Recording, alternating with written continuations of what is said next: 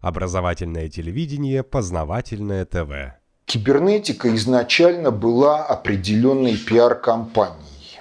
Поскольку в СССР шли свои пиар-компании, то оценка кибернетики как лженауки, она была правильной. И, в общем-то, реальность такова, что она подтверждена историей.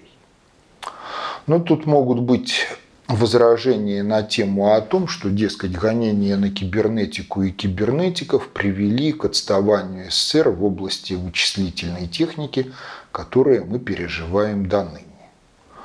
Вот такого рода обвинения – это демагогия, за которой не стоит реальных фактов. Потому что реальные факты таковы, что Государственный комитет по науке и технике СССР и одна из комиссий Академии наук в 1968 году убили все инженерные и проектно-конструкторские школы проектирования электронно-вычислительной техники в Советском Союзе, навязав всем в качестве безальтернативного варианта американскую систему IBM 360-370, которая к тому времени имела возраст около пяти лет с момента начала серийного выпуска машин.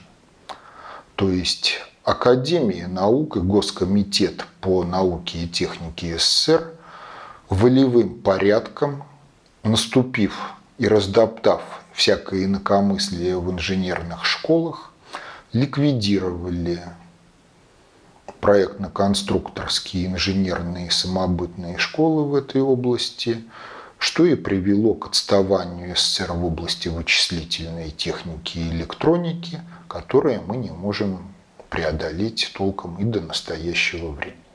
Познавательная точка ТВ. Много интересного.